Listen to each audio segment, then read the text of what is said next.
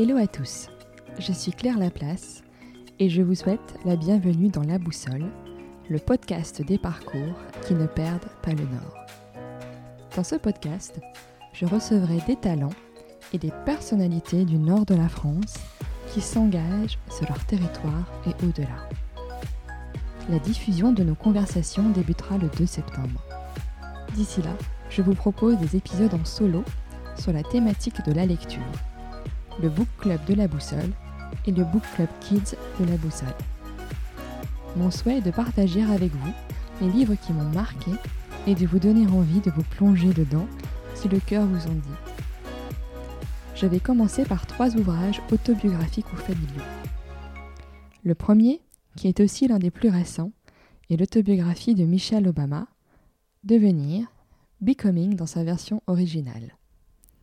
Je l'ai lu il y a quelques semaines et il a constitué pour moi une impulsion, une étincelle, m'encourageant à me dépasser.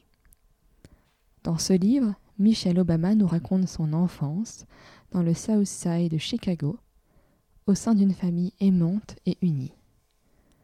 Entre chaque ligne, l'amour qu'elle porte au sien surgit, s'imprime aussi pour la lectrice que je suis. Je connaissais les grandes lignes de son parcours, et j'ai aimé reprendre son histoire depuis le début, partager les moments forts de son existence. Son entrée au lycée le plus coté de Chicago, son admission à Princeton qu'elle a brillamment réussi, en dépit des propos peu amènes d'une conseillère d'orientation qui doutait quel est le profil pour y entrer. L'école de droit d'Harvard, puis son arrivée au sein du cabinet Sidley Austin, où elle rencontra Barack Obama son expérience au bureau du maire de la ville de Chicago, puis au sein du centre hospitalier de l'université. Elle partage avec nous sans détour sa vie de femme, d'épouse, de maman, ses peurs, ses joies, ses colères, son ambition. Les doutes et les moments difficiles lorsque Barack Obama a embrassé sa carrière politique la façon dont elle s'est dépassée pour l'accompagner et comment elle a mené sa propre campagne à ses côtés. Dans son livre, ces moments apparaissent exaltants, mais aussi épuisants. Lire les premiers pas de leur famille à la Maison Blanche m'a profondément ému. De l'accueil du couple Bush à leur installation, puis la vie de première famille des États-Unis et son lot de contraintes mais aussi de rencontres fabuleuses, que ce soit avec la reine Elisabeth II ou Nelson Mandela. Ce livre est à la fois une dose d'énergie folle et aussi une reconnaissance des injustices et discriminations qui pèsent sur certaines communautés aux États-Unis. Michelle Obama partage avec nous des moments douloureux où elle a dû faire preuve de résilience. Vous l'aurez compris, ce livre m'a bouleversée et transportée dans la vie d'une femme extraordinaire. Pour finir de vous donner l'envie de le dévorer, je vais vous lire les premières lignes de sa préface. Mai 2017. Quand j'étais petite, mes désirs étaient simples. Je voulais un chien, je voulais une maison avec des escaliers, deux étages pour une seule famille. Je voulais Allez savoir pourquoi. Un break quatre portières, à la place de la Buick, deux portes, qui faisaient la joie et l'orgueil de mon père. Je disais à qui voulait l'entendre que quand je serai grande, je serai pédiatre. Pourquoi ce choix? Parce que j'aimais bien les enfants et que j'avais rapidement compris que c'était une réponse qui plaisait aux adultes. Oh, médecin, quelle bonne idée En ce temps-là, j'avais des nattes, je menais mon grand frère à la baguette et je me débrouillais toujours pour avoir de bonnes notes en classe. J'étais ambitieuse sans vraiment savoir à quoi j'aspirais. Je crois d'ailleurs que c'est une des questions les plus bêtes qu'un adulte puisse poser à un enfant. Qu'est-ce que tu veux faire quand tu seras grand? Comme si on cessait un jour de grandir. Comme si, à un moment donné, on devenait définitivement quelqu'un et qu'alors tout devait s'arrêter. À ce jour, j'ai été avocate. J'ai été vice-présidente d'un hôpital et directrice d'une association qui aide les jeunes à s'engager dans des carrières sérieuses. J'ai été une jeune fille noire, d'origine modeste, étudiante dans une université prestigieuse, fréquentée majoritairement par des blancs. J'ai été la seule femme, la seule afro-américaine, dans beaucoup de contextes différents. J'ai été une épouse, une jeune maman stressée, une fille affligée, et jusqu'à une date récente, j'ai été première dame des États-Unis d'Amérique.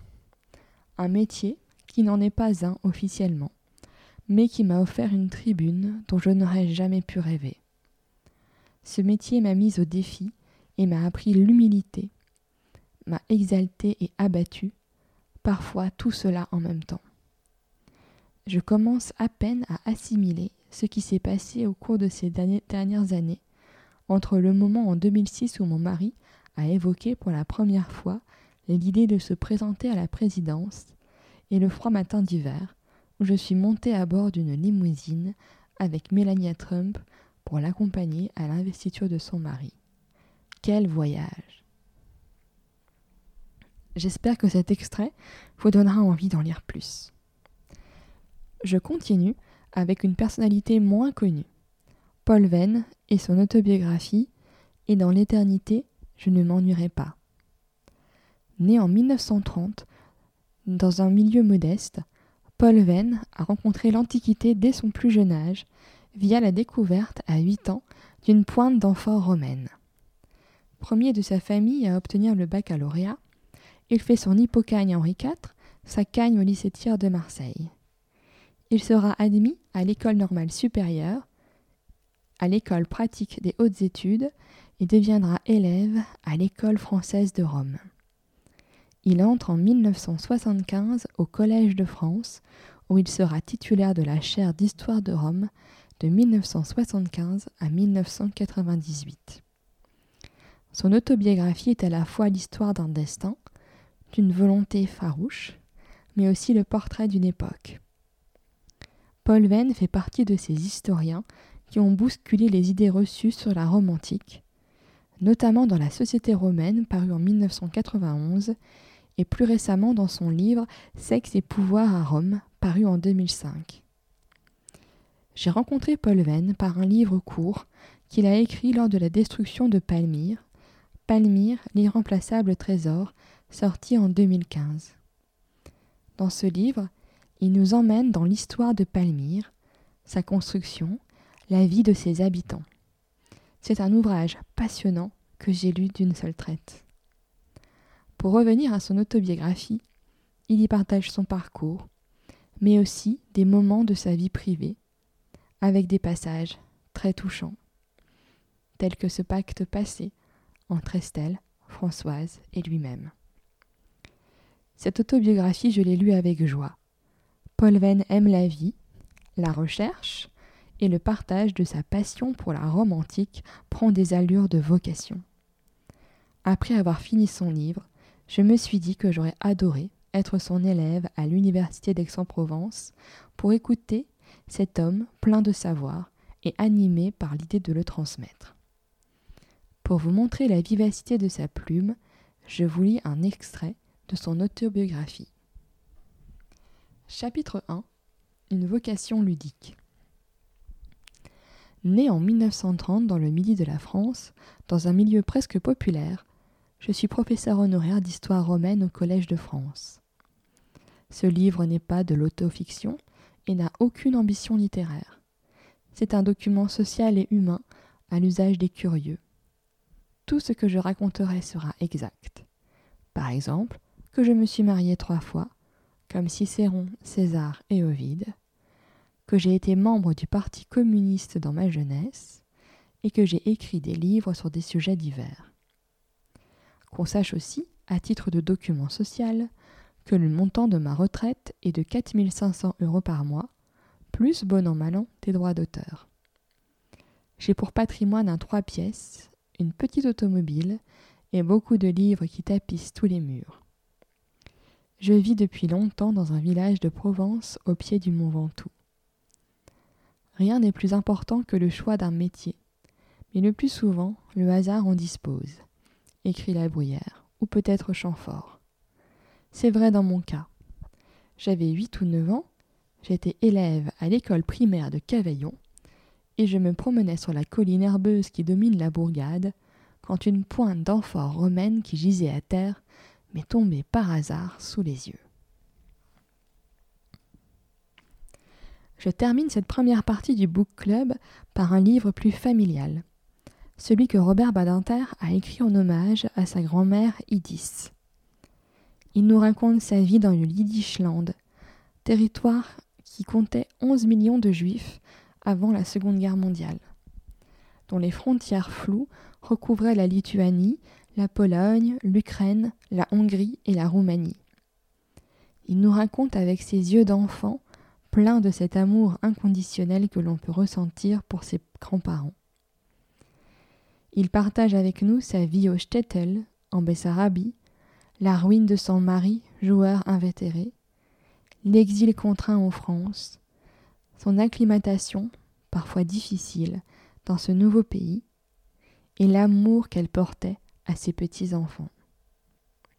Robert Badinter nous parle d'un monde aujourd'hui disparu, d'une vie d'exil, d'une famille unie et soudée autour de celle qui les reliait à leurs racines.